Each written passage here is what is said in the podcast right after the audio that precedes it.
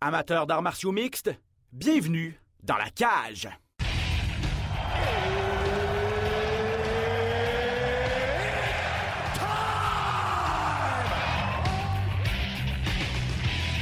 Introducing first, Benoît Baudouin, RDS Info à Las Vegas. And now introducing his opponent. C'est terminé! Victoire de Patrick Côté! Merci beaucoup tout le monde au Québec.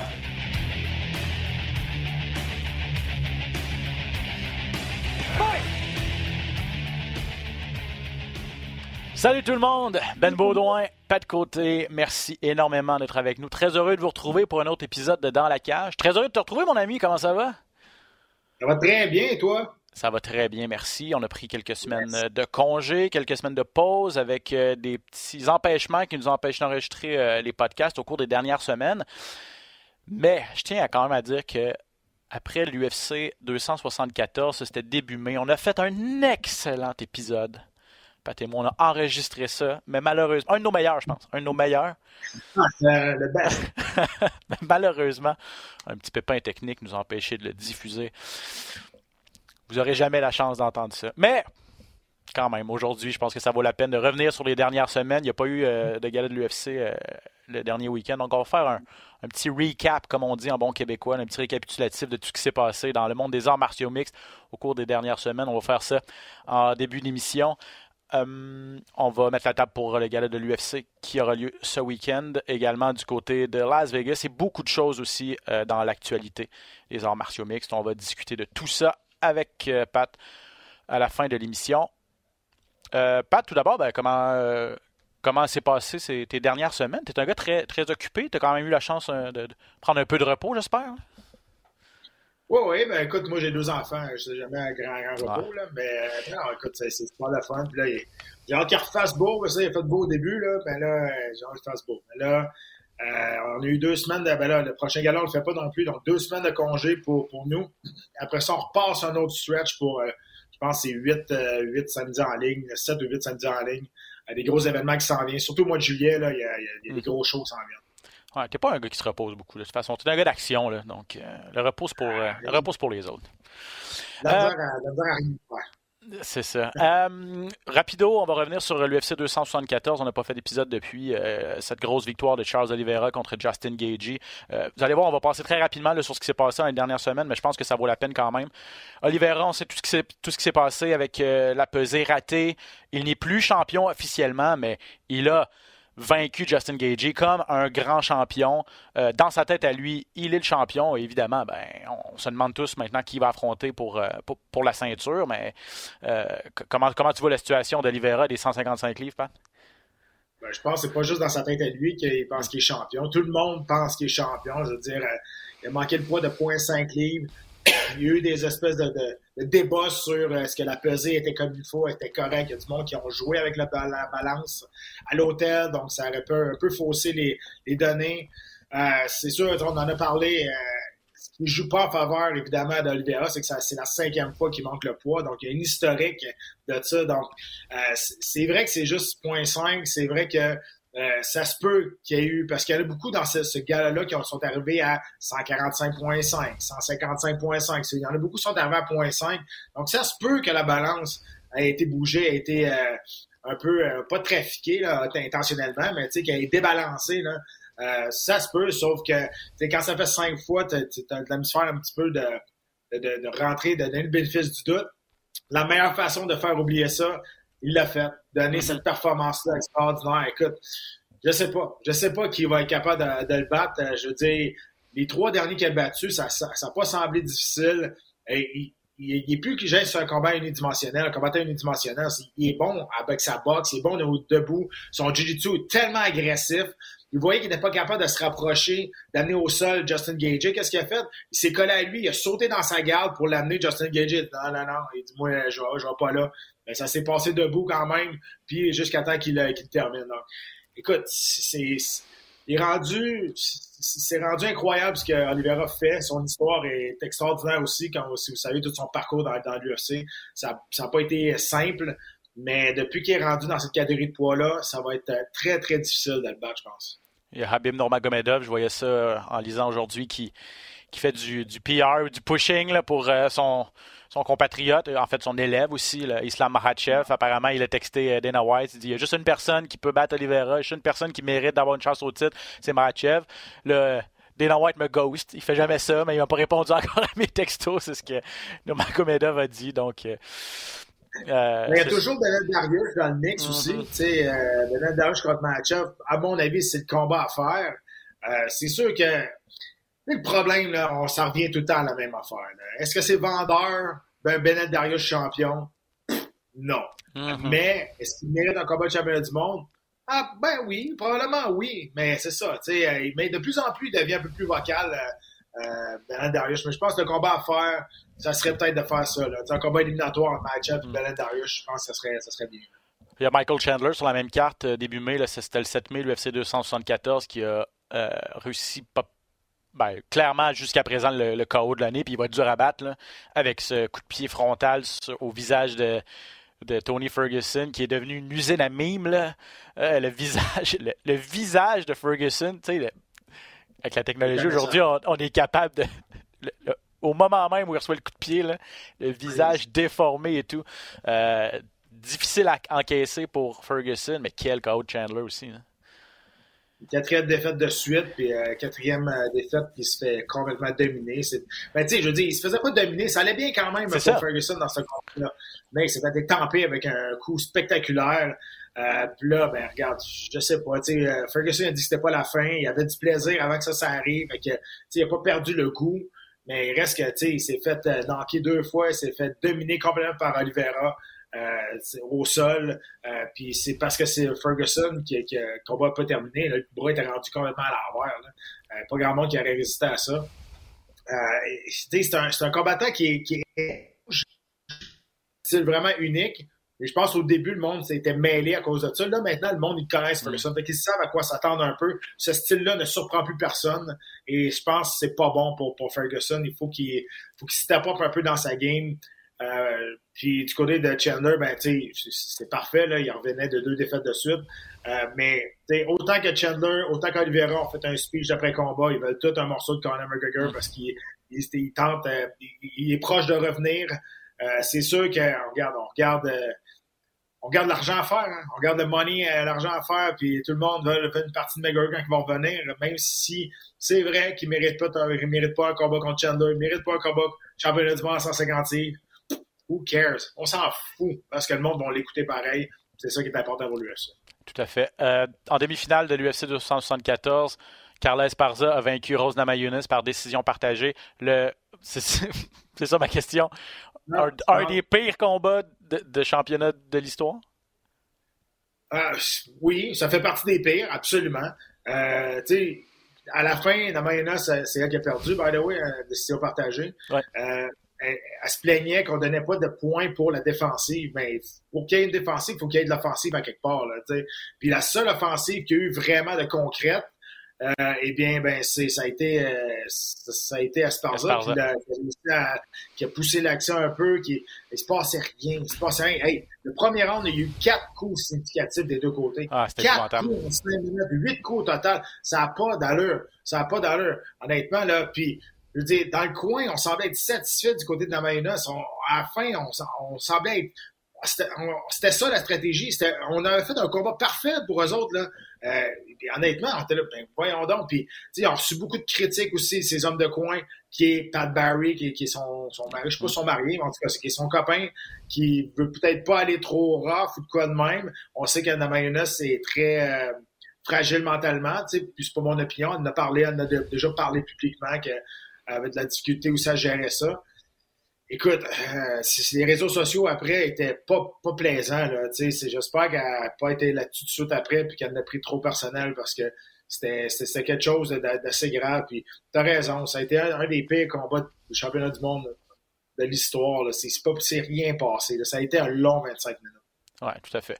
Comme tu l'as dit, victoire de Carla Esparza, qui, était, sauf erreur, la première championne dans l'histoire de cette catégorie-là, des 115 yep. livres, lorsqu'on l'a créé à l'UFC.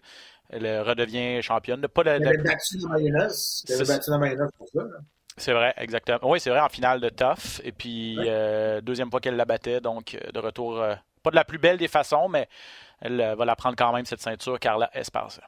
il y a deux semaines, Jan Boavich a vaincu Alexander Rakic. Et là, Pat, je ne l'ai pas regardé, le, le gars-là, sur les ondes de RDS. Et je suis curieux parce que vous en avez sûrement parlé avec Jean-Paul à ce moment-là. Est-ce que tu as eu des flashbacks de ta, propre expérience quand tu as vu Rakic se blesser? C'est exactement la même chose C'est fou, là. Euh, c'est exactement la même affaire. Il n'a pas eu le coup. Il a juste voulu avancer vers l'avant. il a mis tout son pouce sur sa jambe droite. Et pac, tu as vu au ralenti le genou sortir à ah. l'extérieur, le genou sortir, puis aller à côté du genou, puis après ça, pac, se remboîter. C'est exactement la même affaire qui est arrivée. Donc, c'est le ligament croisé antérieur qui, qui a cédé pour, écoute, c'est l'entraînement, c'est un faux mouvement, c'est whatever, c'est une bad qui arrive au mauvais moment. C'est plate parce que ça allait quand même bien pour Rakic. Euh, c'est passé au troisième round, si je me souviens bien. C'est ça. Euh, il avait connu un très bon deuxième round. Là, ouais. ouais, exactement. Euh, c'est dommage, c'est des risques du métier, mais écoute, ça a été exactement la même affaire. Est-ce que, vous en aviez euh, vous en avez parlé euh, euh, durant l'émission? Hein? Oui, oui. Aussitôt qu'il a tombé, je, je, l'ai dit tout de suite. C'est sûr que les options ne sont pas très, très grandes. Tu as, trois ligaments. Tu as le MCL, ACL puis le PCL qui est quand même en arrière, qui est très, très rare qu'on va briser celui-là. Si tu, si tu pètes le PCL, c'est fini. Ta carrière est terminée. C'est le, le ligament qui est le plus résistant. Mais si tu le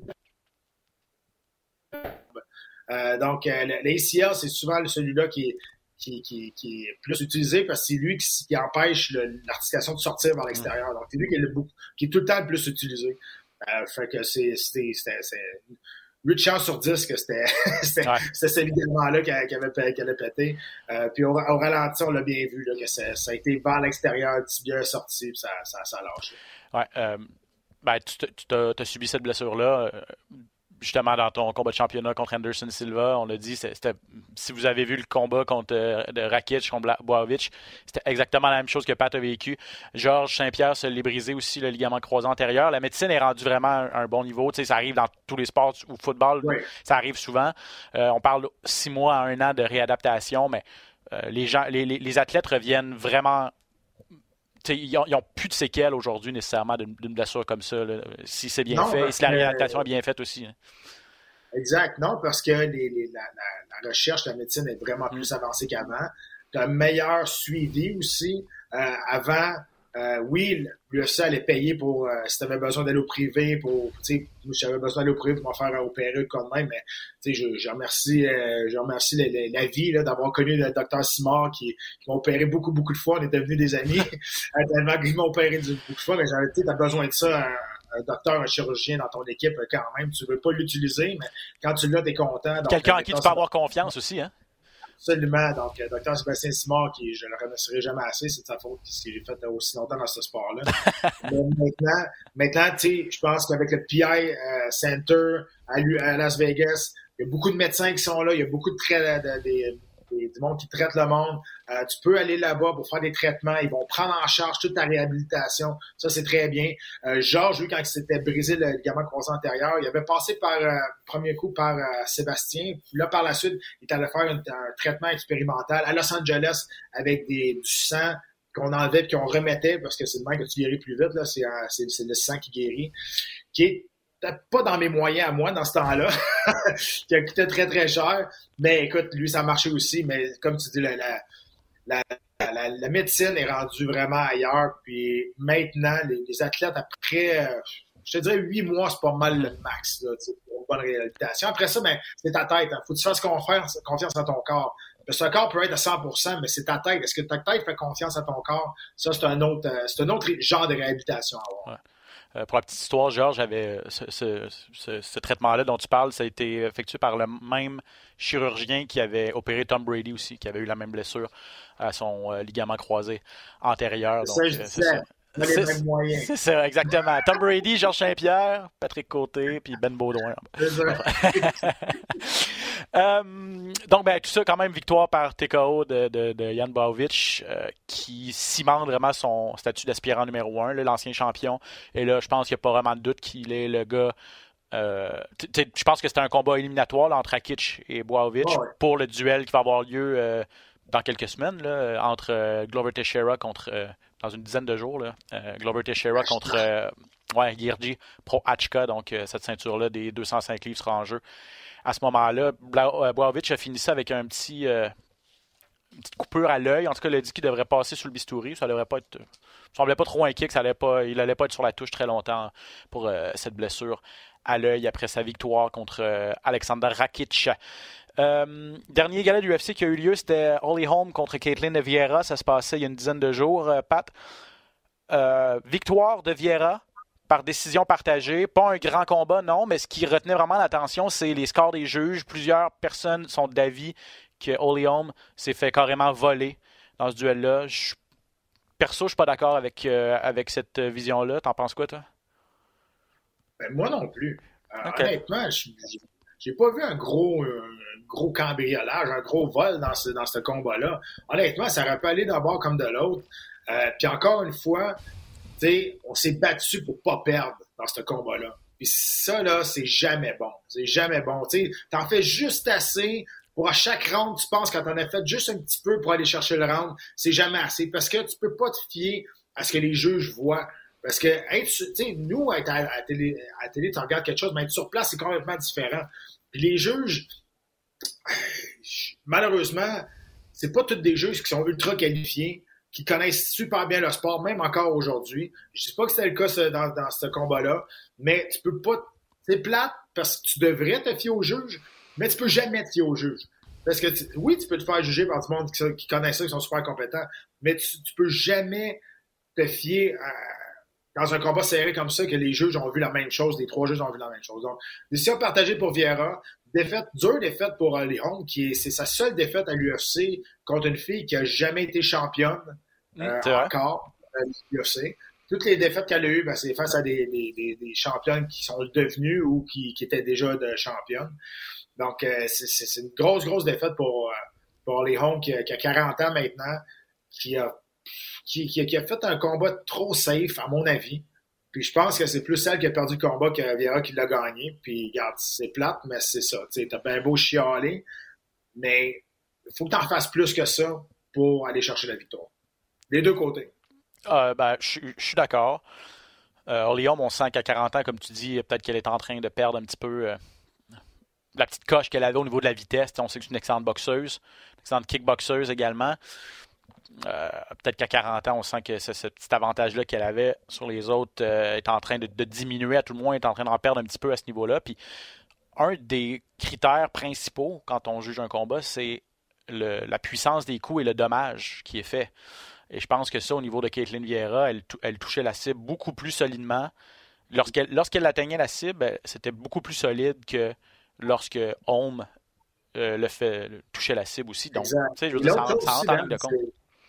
L'autre chose aussi, Ben, c'est le dernier critère qu'on regarde pour juger un round, c'est qui a contrôlé l'octogone, qui a contrôlé le temps.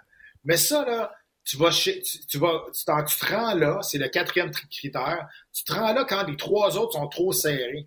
Mais si tu te, si là, il y a, il y a une, justement, Vieira, là, qui a placé les meilleurs coups, là, on se rendra pas au quatrième aspect d'aller d'aller juger le round sur qui a contrôlé le, le mieux l'octogone. Donc, euh, je pense que oui, la plupart du temps, c'était Vieira qui était contre le grillage, puis c'était Orléans qui a poussé, mais aucun dommage de fait. On achetait du temps, il se passait rien, aucune tentative d'amener au sol. C'est dur de dur de donner des points dans ce temps-là. Euh, c'est comme un round par défaut que tu vas donner à un autre, puis sur des petits détails. Puis dans un, dans un round comme ça, s'il y a eu un coup de poing qui a fait la différence du côté de Vieira, ben, c'est elle qui l'a gagné. Je voyais sur Twitter un exemple, euh, c'est pas nécessairement arrivé dans ce combat-là, mais euh, dans tout ce débat-là, une situation qui a été donnée, c'est si il y a une grosse projection au sol violente, un slam, et qu'une fois rendu au sol, ben, il y a renversement de situation, et que la personne qui a fait la projection se retrouve sur le dos, mais que la personne qui est au-dessus réussit pas pendant une minute à faire à contrôle, le- le- elle, est, elle est par-dessus au sol, mais elle réussit pas à placer de coup. Euh, n'a pas, nécessairement d'attaque pendant sa minute qu'elle est sur le dessus. Comment on juge cette situation-là? Ben, la réponse, ce serait le- la projection. C'est l'action qui a causé le plus de dommages, qui a été la plus solide. C'est cette action-là qui marque les points et non pas la minute euh, qui se passe où, oui, il y a personnes sur le dessus, mais qui se passe pas grand-chose. Là, ça t'a pris 45 secondes pour nous expliquer ça. là. Dans un combat, ça se passe en une seconde. Fait que les juges, oui, je veux pas cracher trop sur eux autres, là, mais en même temps, c'est pas une job qui est facile. Je ça se passe très rapidement. Tu regardes ce qui se passe, puis regarde, tu sais, quand tu commences à faire OK, fait que là, si tu t'en vas à terre, après ça, tu sais, là, c'est l'éducation là, des, des juges qu'il faut qu'ils faut qu'ils se fassent. Mais ils n'ont pas le temps de OK, là, t'es allé à terre, là, renversé, là, OK, regarde ton allée, c'est quoi déjà? Là? Mais non, tu peux pas faire ça. ça. là, Là, t'as pas ton, c'est ça, t'as pas ton carnet de règlement là, à côté de toi quand t'es sais, à un moment donné, il faut que tu sois au courant de tout ce qui se passe aussi, puis des, des, des, des, des ver- pas des versions, mais tu sais, des, Les subtilités du, du- des subtilités exactement du, du, du- des rounds, qui peut gagner le round. Exactement. Donc, euh, voilà, il y a eu un petit, un petit débat à ce niveau-là, mais euh, selon moi, visiblement, visiblement selon toi aussi, euh, Vieira l'a emporté, puis c'est pas un, pas un vol, c'est une dure défaite pour Holm. Mais il reste à voir si maintenant, Kathleen Vieira, avec ce qu'elle a présenté dans ses derniers combats, oui, elle a battu Michette Tate, elle a battu Holly Holm, deux combattantes vieillissantes, euh, là, Deux anciennes que- championnes du monde. deux anciennes championnes quand même, mais qu'est-ce que ça peut donner contre la gagnante du duel entre Juliana Pena et Amanda Nunes? Elles vont s'affronter à la fin juillet, ces deux-là. Ouais, puis on va voir. Si c'est Nunez qui gagne, on peut facilement faire un- une trilogie. Trilogie, là, tu sais. 100%. On va voir. On va voir, effectivement. Donc, euh, voilà pour euh, ce qui s'est passé dans les dernières semaines à l'UFC. Euh, je veux finir notre tour d'horizon des dernières semaines en parlant de Samouraï. Ça se passait également début mai. Kevin Généreux, qu'on a reçu ici au podcast, malheureusement, dure défaite en quelques secondes. Je pense que ça a duré 11 secondes. Euh, ça s'est fait passer un KO par Robert Serres en finale de l'événement. Il y a eu Fred Duprat, le Québécois Frédéric Duprat, qui a passé une grosse guillotine à son adversaire, Quentin Arola. D'ailleurs, je vous invite à écouter, euh, si ça vous intéresse, l'entrevue que j'ai fait avec Fred Duprat après cette victoire. C'est disponible sur le rds.ca. Mais je veux revenir sur ton expérience à toi, Pat. Tommy Morrison, ton poulain, ton élève qui a vaincu son adversaire qui s'appelait euh, euh, Benaibé Otoro par décision unanime à ses débuts professionnels. Tu étais dans le coin. euh, ça s'est bien passé avec Tommy, satisfait de sa performance et comment vous avez vécu votre soirée? Oui, Tommy, c'était son premier combat professionnel. Euh, beaucoup de choses qui, qui, qui, rentrent en ligne de compte. Euh, des, t'as pas de, pas de, protecteur de tibia, des shin guards, euh, des, des gars de 4 onces. Il se battait contre un homme. Tommy est encore, c'est encore un jeune, un jeune homme dans, dans début vingtaine. Là, il se battait contre un homme. Force physique euh, à l'avantage de son adversaire. Écoute, euh, c'est vrai qu'il y avait beaucoup de hype autour de lui. Je pense qu'il y en a encore beaucoup. Euh, mais moi, je suis très satisfait de tout ce qui est arrivé. J'aurais été. C'est sûr qu'au point de vue spectacle, ça aurait été bien plus de fun qu'il il knock puis qu'il fasse un flying knee ou whatever qu'il est capable de faire. Mais de l'expérience, moi, t'as bien beau t'entraîner. J'ai bien beau t'entraîner pendant 10 ans. Si tu gagnes tes combats pendant 10 ans au premier round, il arrive au deuxième round, je peux pas t'enseigner l'expérience. Il faut que tu le vives. Puis un premier combat professionnel comme ça, qui est allé se battre contre un homme qui a perdu le premier round, qui est allé chercher les deux troisièmes, qui s'est battu 15 minutes à son premier combat. Il a vu, la, a eu l'adversité, il a été capable de revenir. Le monde a vu qu'il était, qu'est-ce qu'il était capable. Le monde a vu qu'il avait énormément de talent. Pour moi, là, tout ça, là, à 100%, c'est juste du positif. Effectivement. Euh, donc, et, et- et j'étais, à, j'étais à la description des combats, juste à côté de Pat, et euh, voir Pat euh, être entraîneur, c'est, quand même impressionnant. Puis je savais que c'était un bon coach, je savais que c'était un gars qui était vocal, mais j'ai vraiment été impressionné par euh, sa, façon de gérer les choses, les directives qu'il donnait à Tommy durant le combat, durant le coin, tout ça. Non, tu vas faire un. Tu vas être un bon coach, Pat. Tu vas être un bon coach. tu l'es sûrement déjà. Ben, ben, ben, je me suis fait, me fait avertir souvent par les gars Ouais. de la régie qui, qui m'assoient. Il, tire ce chandail, c'est ça. Pat, il va embarquer dans la cage. Je vais aller l'aider, mais non, non, j'aime bien ça. Puis tu sais, c'est super la fun. Tu sais, Johan, Alaines, puis, euh, puis Tommy, écoute, c'est des gars qui sont super faciles à coacher aussi parce que, tu sais, ils viennent me voir parce qu'ils ils veulent avoir de l'expérience. Je suis plus un mentor, je te dirais. Moi, je leur amène des, des outils. Mhm. Puis, regarde, si ça peut leur servir, tant mieux. Regarde, moi, il y a beaucoup de monde qui m'ont aidé. Je suis capable de redonner à mon tour à mon sport, puis à des athlètes d'ici qui, que je choisis, on va se le dire, parce que je suis pas prêt à faire ça avec tout le monde. Mais écoute, euh, c'est- parfait, là. Puis, euh, je suis bien content pour Tommy. Puis, tu sais, le prochain gala, c'est le 9 septembre. Mhm. Euh, Tommy va être sur la carte aussi. Donc, euh, ça s'en vient. Là. Et c'est le fun qu'on est capable de mettre, d'aligner des, des galas pour la relève, justement, d'ici, d'avoir, d'avoir des, des, des- des talents locaux qui sont capables de, de se battre, qui sont capables de performer, qui sont capables de montrer ce qu'ils sont capables de faire. Et si on est capable d'avoir une vitrine encore plus grande pour développer la relève, c'est parfait. Ah, tout à fait. Euh, ben, ça me fait penser, 9 septembre, là, il- je, pense qu'il a déjà son adversaire, en tout cas si la logique est respectée, parce qu'il y a eu un- il a lancé un défi à un gars qui était présent. Là, j'ai pas son, j'ai pas son nom en tête. Est-ce que tu, connais le, le, gars à qui a lancé le défi ou? Euh, euh, je veux pas, je veux pas déformer son nom, là, je m'excuse. C'est un, un, gars qui, c'est un, gars qui, c'est un gars qui a un peu d'expérience quand même? Oui, c'est un gars de Muay Thai, un, bon, un bon striker.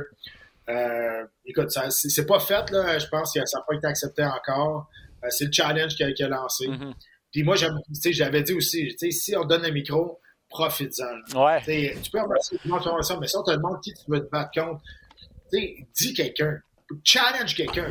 Continue à garder le hype autour de toi, puis continue à garder que le monde va en parler. C'est ça qu'il faut que tu fasses. C'est pas, ah, oh, va me battre contre le gars qui est en avant de moi. Hey, tu, vas endormir le monde. Puis tu sais que le sport est rendu là aujourd'hui. C'est un spectacle. Faut que tu donnes un spectacle. Oui, faut que tu gagnes les combats, mais faut que tu crées des choses. Exactement, c'est exactement ça qu'il a fait. C'est vrai à l'UFC, donc, et c'est vrai à Samouraï également. Pat, aime les call-outs. Euh, en fin de semaine, mon cher ami Volkov, Alexander Volkov contre Jairzinho Rosenstrike, combat euh, deux top 10 chez les poids lourds. Tu le disais, euh, le combat qui n'est, le gala qui n'est malheureusement pas diffusé sur nos ondes, et là, on n'y peut rien. c'est Adam Sacco, c'est ça que je cherchais. Adam, Sacco. Parfait, merci contre Tommy Morrison potentiellement donc euh, au mois de septembre. Euh, de retour à l'UFC, donc Volkov contre Rosenstrike. Et là, on vous explique une fois de plus comment ça fonctionne. Oui, RDS a les droits pour diffuser les galas, mais il y en a quelques-uns dans l'année que, où l'UFC se garde les droits pour les diffuser en exclusivité sur sa plateforme Fight Pass pour inciter les gens à s'abonner. Le gala de cette fin de semaine fait partie de ces quelques galas, cette poignée de galas qui est diffusée en exclusivité sur Fight Pass, mais on va quand même. RDS n'ont pas les droits sur Fight Pass. Exact. Voilà pourquoi, ben, autre semaine de congé pour euh, Jean-Paul et Pat cette fin de semaine. Euh, mais Volkov est classé septième chez les lourds, euh, Rosenstrike huitième. Les deux ont une fiche d'une victoire, deux défaites à leurs trois dernières sorties. Les deux ont perdu contre Cyril Gann, entre autres. Ben, les deux, on les connaît. Volkov très grand, Rosenstrike plus petit, mais avec de la dynamite dans les points. Mais j'ai l'impression que Rosenstrike peut-être un peu plus limité, je dirais, au niveau de son, sac à outils qu'Alexander Volkov, Pat? Ouais, je pense que Volkov est capable de lutter, capable de se, battre au sol. Euh, c'est sûr que Ronald Strike, c'est un, kickboxer. On le connaît, il n'y a plus de, plus de réputation à faire au niveau du corps, au niveau du kickboxing. Très, très solide. Il euh, vouloir, par exemple, qu'il soit capable d'être plus rapide sur ses jambes, ce qui ne doit pas démontrer tant que ça, pour être capable de rentrer à l'intérieur, parce que Volkov, est grand, il a des grands bras, il est, il est loin à aller toucher faut que tu sois capable de le faire reculer, puis il faut que tu sois capable d'avancer vers l'avant, puis bouger la tête sans te faire toucher par, un bon jab que Volkov a. Donc, est-ce qu'il va être capable de, trouver justement cette ouverture-là, puis d'être assez explosif vers l'avant pour le surprendre? Écoute, ça ne nous a pas démontré beaucoup d'explosions jusqu'à maintenant. Il nous a démontré des belles techniques, de la, force de frappe, mais euh, je veux dire, pas mal flat foot. Là. Et quand tu te bats contre un grand gars de main, tu as un désavantage de grandeur et de portée tu peux pas être flat foot, sinon tu te rendras jamais. Non, exactement. Il a perdu, donc je le disais, contre Gann, euh, contre Curtis Blade également. Je pense que c'était sa dernière sortie. Il a déjà perdu contre Ngannou aussi, euh, Rosenstrike. Volkov, à sa dernière sortie, lui, s'est fait passer une soumission contre Thomas Penal dans un gala tout simplement dingo en, Angleterre. C'était au mois de mars. Je pense bien. Donc les deux sont sur des défaites. Les deux veulent, veulent, rebondir. Euh, chez les lourds, c'est ça. Ça peut bien difficile de prédire l'issue du, du, combat, en fait. Là. Ah, absolument. C'est ça. je ne veux pas dire que c'est un 25 cents dans mais c'est dur de prédire. C'est deux bons cogneurs, puis tu as raison. Peut-être que Volkov est un peu plus euh, outillé pour amener le combat dans un, une, espace où Rosenstrike va être plus dans le trouble, s'il est capable de l'amener à terre. même si ça reste debout, je veux s'il garde au bout du point, ça va être, ça va être dur là, pour, pour Rosenstrike s'il n'est pas capable de bouger la tête et rentrer justement à l'intérieur. Exactement. Demi-finale, ça, ça va être intéressant par contre. Danny Gay, bon, je veux dire, la finale va être intéressante aussi, probablement, mais euh, intriguant ce duel entre Danny Gay et Mosvar Evloev. Euh, un gars invaincu, 15-0, pas très connu, mais quand même, là, il est dans le top 15 chez les poids plumes. Ça se passe à 145 livres. Danny Gay, on le connaît un petit peu plus. Euh, deux défaites de suite, par contre, lui, Danny Gay était, à la porte d'un combat de championnat et finalement, ben, euh, croiser le fer avec Josh Emmett, avec le Korean Zombie et, Calvin Cater. Trois défaites à ses quatre dernières sorties. Euh, contre Evloev, ça va être intéressant. Qui, lui, oui, est invaincu, mais n'a jamais affronté quelqu'un de la trempe de, de, Danny Gay non plus. Donc, intriguant ce, matchmaking, hein, Pat? Ouais, puis moi j'aime beaucoup Danny Gay. C'est un gars qui va tout le temps à guerre. Écoute, c'est un gars qui, je pense, qui viendra jamais champion du monde, mais il va tout le temps être là pour tester ceux qui vont arriver. Puis il est capable de sortir des grosses, grosses performances. Euh, c'est un gars qui, travaille beaucoup en volume aussi. Il a une bonne boxe. Et Evloev aussi. Là. Euh, fait que moi, c'est un, combat qui m'intrigue parce qu'encore une fois, je sais pas. Je, je sais pas où, de quel bord aller. si je prends l'expérience, je vais aller du côté d'Annie Je pense qu'il a affronté des meilleurs combattants. Mais il y a toujours l'espèce d'aura de confiance, d'invincibilité quand tu es invaincu dans, ta carrière aussi. Tu n'as jamais connu la défaite, fait que tu arrives, puis tu as ce sentiment-là de, de peut-être d'avoir de peur de perdre. Je dis, tu, tu l'as jamais connu, tu n'as jamais connu la défaite. Donc ça, ça peut, ça peut, ça, ça, peut te donner encore plus de confiance. Fait s'il veut continuer sa lancée, mais c'est ta raison. C'est très intriguant comme combat. Ça. en tout cas, s'il est capable de venir à bout de Danny Gay, euh, cette fin de semaine. va faire un bon, un dans les classements aussi et va être à prendre au sérieux. Et là, il va falloir commencer à, le voir peut-être dans le top 10, justement, tout ça, parce que euh, oui, il a une fiche de 15 victoires, aucune défaite. Les 5-0 à l'UFC, c'est pas battu depuis un an. Je pense que c'est pas un gars qui a une grosse force de frappe. C'est un combattant très technique aussi. Il a beaucoup de, décisions à sa fiche. Mais bref, euh, on, vraiment un, on, monte d'un niveau, on monte d'un cran au niveau de la compétition pour Evloev contre Danny Gay cette fin de semaine. Euh, terminons l'émission, Pat, euh, pour les prochaines minutes avec euh, un petit, survol de l'actualité des arts martiaux mixtes. beaucoup de sujets que je veux aborder avec toi, notamment, je ne sais pas si tu as vu ça passer, mais en tout cas, Georges Saint-Pierre, ça a été annoncé ce matin, qui va faire son entrée au Panthéon des sports du Québec. Vous allez me dire, c'est euh, c'est sûr que ça allait arriver un jour. Je, suis même surpris quand j'ai vu le communiqué de presse, j'étais surpris qu'il n'était pas déjà là, en fait, ben, pratiquement. c'est un peu ça la, réaction, mais c'est fun de voir que euh, c'est quand même une institution assez. Euh, oui, c'est québécois, mais c'est une institution avec beaucoup d'histoire. de très très bons athlètes qui sont intronisés dans ce, dans ce panthéon. des héros québécois, ni plus ni moins. Et c'est le fun de voir que. Tu regardes avec, ah. qui qui va être intronisé, c'est assez impressionnant. Ah, la QV est incroyable. Martin Saint-Louis, euh, Charline Labonté, Benoît Huot, multiple médaillé paralympique. Il y a également euh, Éric Gay, euh, ancien champion du monde de ski alpin, qui a gagné des globes de cristal. Je veux dire, la QV est tout simplement exceptionnelle. Mais c'est le fun de voir aussi qu'une institution comme le Panthéon des sports du Québec ouvre sa porte à un combattant d'arts martiaux mixtes quand même aussi. Je pense que c'est une belle reconnaissance du sport où on en est rendu dans ce sport-là et euh, ce que Georges a fait aussi au niveau de cette discipline-là ici. Hein.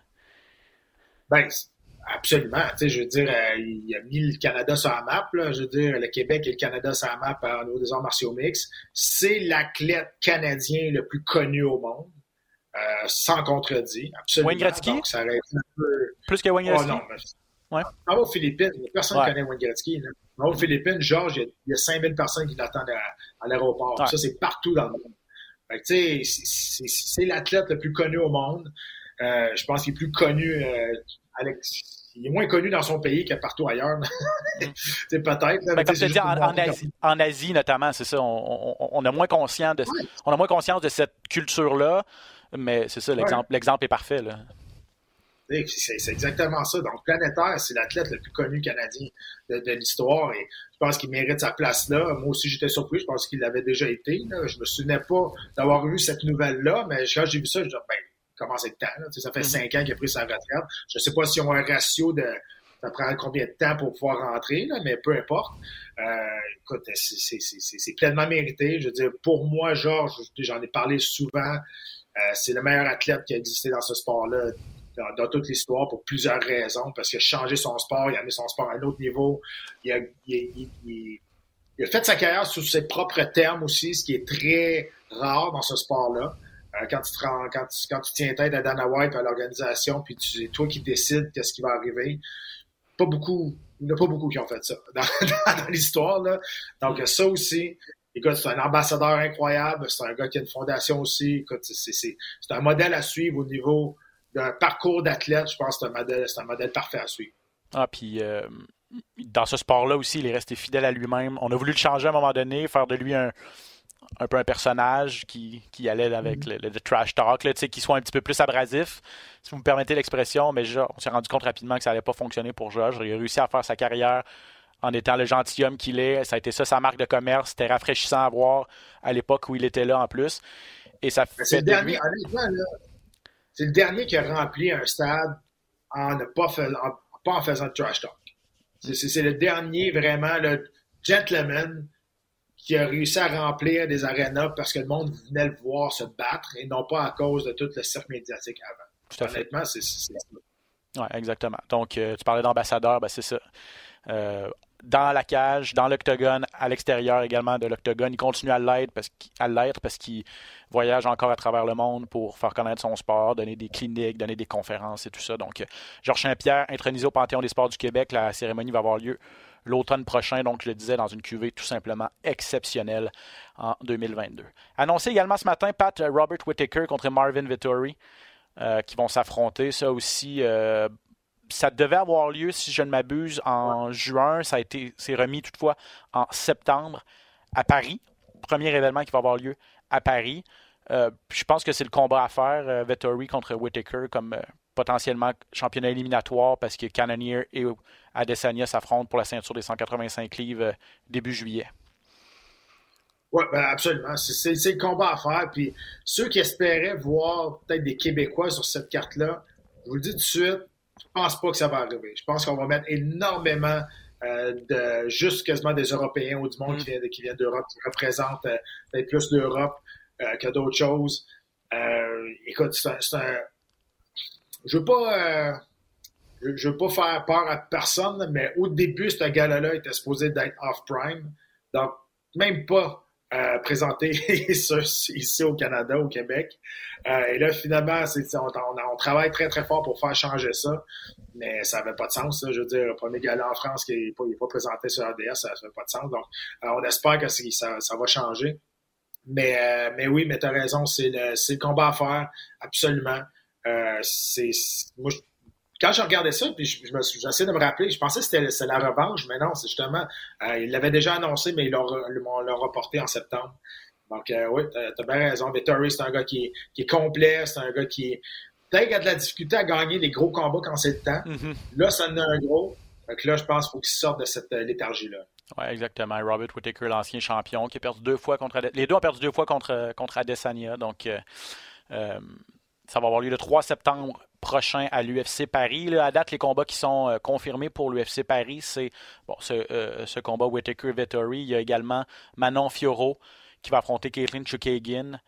Euh, Fioro qui est sixième à 125 livres. Chukagian qui s'est battu euh, il n'y a pas longtemps contre euh, Amanda Ribas, si je ne me trompe pas, il y a deux semaines, euh, qui a encore gagné, par, encore une fois par décision. Chukagian, elle est là, là, elle est encore aspirante numéro un, ancienne, ancienne aspirante à la ceinture de Shevchenko, mais c'est du, du bon vieux Chukagian. Donc, est-ce que Manon Fioro, par sa puissance, par son, son talent de kickboxer, sera en mesure de, de venir à bout de, de? Jamais une cliente facile.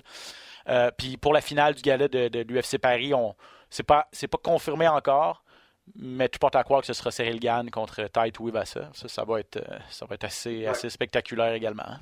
Si ça, si ça a lieu, en Ouais, et, là, et aussi, tu sais, je veux dire, pour les Québécois, euh, l'UFC veut venir à Toronto au mois de septembre, octobre, Mm. veut venir à, à Toronto en au- d'automne. Donc, on va garder euh, les Québécois qui restent, je pense, pour cette carte-là, dont probablement Johan Nenez va être sur cette carte-là. OK. Euh, parce que là, on sait que le, le- le 2 juillet, Charles Jourdain se bat euh, sur un gros, gros combat.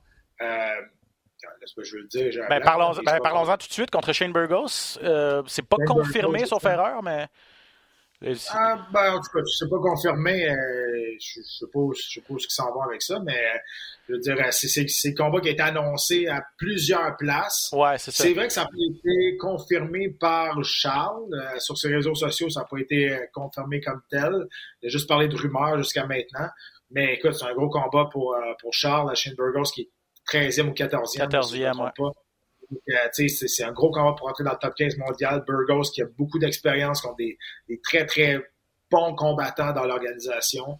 Euh, donc, c'est, c'est, écoute, c'est un client parfait pour Charles pour donner un bon spectacle. Puis, je pense qu'il est prenable. C'est, une, c'est une, victoire euh, très, très prenante pour Charles. Ah, Charles qui est sur une, toute une séquence. Là, il connaît les meilleurs moments de sa carrière. il a pas de doute là-dessus. Sa grosse victoire contre Ewell revient d'une grosse soumission euh, au premier round, à sa dernière sortie également. Euh, du côté de Burgos, lui, ben, est sur deux défaites de suite, mais c'était contre des bons combattants. Je n'ai pas leur nom. Je me rappelle qu'il avait déjà battu Cobb Swanson, entre autres, à mm-hmm. l'UFC. C'est un gars qui est, dans le top 15 depuis un, un bon moment déjà si Charles pouvait aller, euh, aller, le, chercher, aller chercher cette victoire-là, ce serait un gros, gros plus pour lui. Puis dans les autres Québécois, euh, tu parlais de l'ENES qui potentiellement pourrait être de retour en septembre.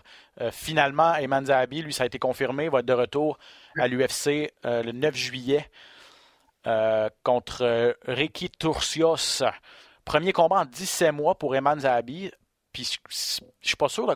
on va essayer de parler à Eman, de l'avoir en entrevue au cours de, ben, avant son combat cet été, mais je sais pas pourquoi ça a pris autant de temps avant qu'il revienne, parce que à ma connaissance, il n'était pas blessé. Puis à sa dernière sortie, c'était son meilleur combat à l'UFC, combat euh, victoire au premier round. C'est comme incomprenable pour moi. Je comprends pas pourquoi on a attendu presque un an et demi avant de le rebooker. Oui, exact. Moi non plus, j'ai pas rien vu passer sur le fait qu'il était blessé au Je J'ai pas rien entendu non plus. Donc, euh, ouais, ça va être intéressant si on est capable de parler, d'avoir de s'éclaircir là-dessus. Oui, exact. Ricky Turcios, qui est le gagnant de Ultimate Fighter 29 chez les 135 euh, livres, euh, va faire ses débuts officiels à l'UFC, alors que Eman a une fiche de 2 et 2 à l'UFC. voilà, donc Burgos contre Charles Jourdan, on en a parlé. Turcios contre Zahabi, confirmé le 9 juillet. Autre combat qui euh, qui a été confirmé au cours des derniers jours, dernières semaines, et celui-là, je l'ai entouré dans mon agenda. Et faites la même chose. 16 juillet prochain, Brian Ortega contre Yair Rodriguez. Honnêtement, on ne peut pas demander mieux que ça. C'était encore une fois le combat à faire. Euh, et ce combat-là, ça fait longtemps qu'on travaille pour, pour le faire. Ça a été compliqué. Les, gars, les négociations ont été compliquées d'un bord et de l'autre. La date a été compliquée à trouver pour que les deux soient à l'aise de, de, faire ça. Donc, euh, écoute, euh, c'est... oh, hey! Et puis, je vais revenir là-dessus. Shane Burgos, et ça vient de me popper dans la tête, Shane Burgos contre Jourdain, ça se passera pas le 2 juillet. Burgos a dit qu'il avait accepté le combat, mais il a besoin de plus de temps. J'ai, ah. moi, j'ai lu ça quelque part. Donc, euh, c'est pour ça que ça n'a pas été annoncé encore. Parce que c'était supposé être le 2 juillet en, partant, puis Burgos a dit qu'il avait besoin de plus de temps pour se préparer. 2 juillet, UFC 276, euh, Adesanya contre, euh, contre Cannonier, c'est UFC, UFC International Fight Week, là, en tout cas, j'espère. Ouais. C'est les dernières nouvelles de, ce combat-là. OK, OK. Euh, là, on passe à, à l'autre combat. Mais oui, Brian Ortega contre euh, Rodriguez, écoute. C'est un, un, peu un wet dream pour, pour les combattants. pour, les on se dire. C'est J'adore. vraiment un combat, un combat extraordinaire.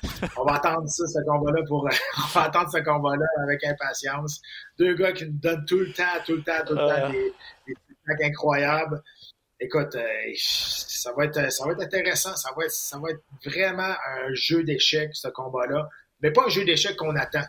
d'un bord ou de l'autre. Ça va être vraiment un jeu d'échecs, puis on va rentrer, on va essayer de surprendre l'autre constamment. Ça. Pas un combat plate, ça serait, en tout cas, écoute, ça va être vraiment, ça serait vraiment surprenant. Deux gars qui ont des couilles grosses comme ça, en plus, là, deux gars qui ont du cœur au ventre, qui, abandonnent, qui abandonnent jamais. Euh, donc, ouais, euh, Ortega est deuxième euh, dans la catégorie à 145 livres. Rodriguez est troisième. Et un terme que je ne pensais pas entendre au podcast aujourd'hui, wet dream. Merci, tu m'as bien fait rire. Euh, je vais terminer avec Conor McGregor. C'est un des sujets de, qui fait couler beaucoup d'encre au cours des derniers euh, jours également. On a vu Conor au Grand Prix de Monaco, qui est actif sur les médias sociaux. Il dit qu'il veut revenir en 2022, mais là, 2022, ben, on est rendu en juin déjà. On ne sait pas encore s'il est remis de sa blessure subie l'été dernier. Euh, sa fracture à une jambe. Et là, ben, puis on, en parlait, tout, le monde, tout, le monde le, tout le monde le met au défi. Là. Oliveira, Chandler, Tony Ferguson, Nate Diaz. Euh, on parle même de Masvidal à 170 livres. Masvidal contre, euh, contre Conor McGregor. en janvier 2023, il y, a, Dan Hooker qui, qui, a mené, il y a des rumeurs qui a popé. Lui contre, contre Dan Hooker pour le retour de Conor en, en janvier 2023. J'ai lu ça, OK, c'est qui qui a sorti ça? Ça fait pas de sens. C'est ça. aucun intérêt. Là. Pas, pas que j'aime pas aucun, mais je veux dire, pour Conor McGregor, je, je vois aucune raison pourquoi faire ce combat-là. OK, mais ma question pour toi, c'est est-ce qu'on va revoir Conor en 2022? Premier volet de ma question. Deuxième volet, est-ce que tu as un intérêt, toi, à revoir Conor en 2022 ou en 2023? Et troisième volet, est-ce que Conor McGregor peut encore être un. On sait qu'il va, va attirer, on sait qu'il va faire de l'argent et tout, mais est-ce qu'il peut être vraiment un facteur dans une catégorie, que ce soit 155 ou 170 livres? Est-ce qu'il peut aspirer encore à revenir parmi l'élite, à redevenir potentiellement champion? Je, je sais pas. Euh, je sais pas. Je pense peut-être que c'est perdu un peu dans toute cette, cette affaire-là. Euh, je pense aussi que les 155 livres maintenant, c'est rendu un Shark Tank incroyable. Euh, je veux dire, c'est le talent là-dedans. Tous les combattants euh, dans le top 10 sont extraordinaires, sont ultra dangereux. Puis je pense aussi que le monde n'a plus peur de Connor comme avant. Avant, le monde s'est impressionné par Connor, son aura. Il amenait tellement de foule. Ça s'est intimidé par lui. Maintenant, il fait du trash talk. Ça passe pas mal plus pied par-dessus la tête des combattants maintenant. Même s'ils s'en vont attaquer sa femme, même s'ils s'en vont attaquer sa famille. Le monde sont, OK, c'est Connor. C'est comme normal maintenant. Fait que c'est sûr qu'au niveau de la, rentrer dans la tête des autres combattants, ça va être, ça se passera plus comme avant. Ça, c'est sûr et certain. Mais dans la tête des partisans, il va toujours attirer. Il va toujours trouver le moyen d'attirer les combats, le, monde va acheter des pay-per-view, le monde qui va acheter des billets pour aller le voir. Ça, c'est sûr. Est-ce que j'ai un intérêt? Oui. Parce que, je veux dire, je pense que c'est bon pour le sport, je pense que c'est bon pour l'organisation, c'est bon pour les fans, c'est bon pour les codes d'écoute. Euh, puis, mais est-ce que tu me demandes, est-ce je pense qu'il va redevenir un joueur important dans une course au titre? Je pense que non. Même pas à, 170, euh, où, il y a peut-être un peu moins de profondeur. Quoi qu'il là aussi, il y a des, Kamara Ousmane, euh, Hamza Chimaev, Gilbert Burns, il y a des très bons combattants là aussi. Ouais, il y, en a. Moi, je pense que c'est une très, très bonne catégorie, moins forte, moins profonde. Pas moins forte, mais moins profonde que les 165. Mais reste qu'il y, a des tueurs là-dedans, là, à 170 livres, on, se rappelle, il a juste battu Nate Diaz par décision, là, qui, ça a été difficile. Et on se rappelle, mm. Diaz, c'est pas lui qui, va le, oui, il va le boxer, mais c'est pas lui qui va le bousculer corps à corps, c'est pas lui qui va le lutter, c'est pas lui qui, va l'épuiser s'il tombe en dessous. C'est un autre 155 livres, Nate Diaz, c'est force. Euh, mm. Des gros bonhommes à 170 aujourd'hui. Ah, puis, ben, le meilleur combattant livre pour livre est champion de cette euh, catégorie-là, Camaro Ousmane. Euh, mais perso, je reverrais plus, comme tu dis, je reverrais peut-être plus Connor à 170 parce qu'il y a de l'air massif. Euh... Ça, c'est une autre affaire aussi. Là. lui, là, il s'est jamais battu, euh, en tout cas, lui, ça, ben, oui, une fois à 170, là, mais le premier coup, il a gazé bien raide. Le deuxième coup, ça a été ça a été mieux parce qu'il s'en attendait un petit peu plus au niveau du poids, au niveau du pace, mais il n'était pas bulk up comme aujourd'hui. Aujourd'hui, là, Chris, il, il, est solide, là, il est très, très gros.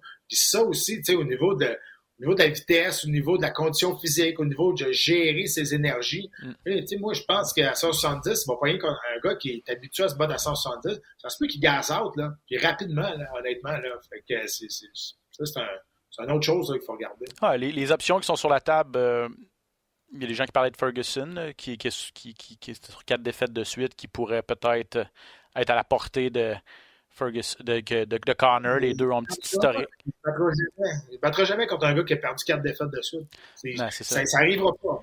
Même si c'est Tony Ferguson, ça n'arrivera pas. En tout cas, moi, je pense. Ben, ben, je comprends. je comprends ton point. Puis, mais puis peut-être aussi qu'on veut il y a la fameuse trilogie contre Diaz qui potentiellement pourrait terminer. Puis jamais, je détestais pas l'option de Masvidal. Deux grandes gueules, deux gars qui. Deux des plus grandes vedettes. C'est peut-être deux des 4-5 combattants les plus populaires en termes de chiffres à l'UFC présentement. Jorge Masvidal contre, contre Conor McGregor. Dans ce combat-là, j'avantagerais Conor. Je pense moi aussi. Trop, technique, trop, trop rapide, trop précis c'est moins garocheux c'est, que, que Masvidal. dans ce combat-là, moi, je favorise Conor. Puis ça ferait beaucoup de sous, puis ça ferait ça ferait beaucoup de sous, puis ce serait un combat à la portée de Connor. Donc, win-win Ouais. pour, pour lui, puis pour l'UFC, fort probablement aussi. Bref, à suivre. Pour l'instant, on est dans la spéculation. Euh, oui, ça fait, oui, ça fait couler de l'encre, oui, ça fait jaser, notamment nous au podcast, mais on ne sait toujours pas quand est-ce qu'il. euh, on n'a pas de date euh, pour un retour euh, potentiel de Conor Mc- McGregor. Bref. Autre chose à ajouter, Pat? Non, on, a, on pense qu'on a fait le tour pas mal. Faire le tour pas mal, hein, je pensais. On a, on a fait plus longtemps que j'avais prévu là, avec, tout, euh, avec tous ces excellents sujets. Merci énormément à tout le monde d'avoir été là encore une fois pour cet épisode de Dans la cage. Euh, pas de pause de prévu la semaine prochaine. En tout cas, si tout va bien, on va être là. Euh, soyez des nôtres, continuez à nous suivre, abonnez-vous si vous aimez le podcast. Parlez-en à vos amis, parlez-en à votre famille. On se retrouve bientôt pour un autre épisode de Dans la cage. Ciao tout le monde, ciao Pat.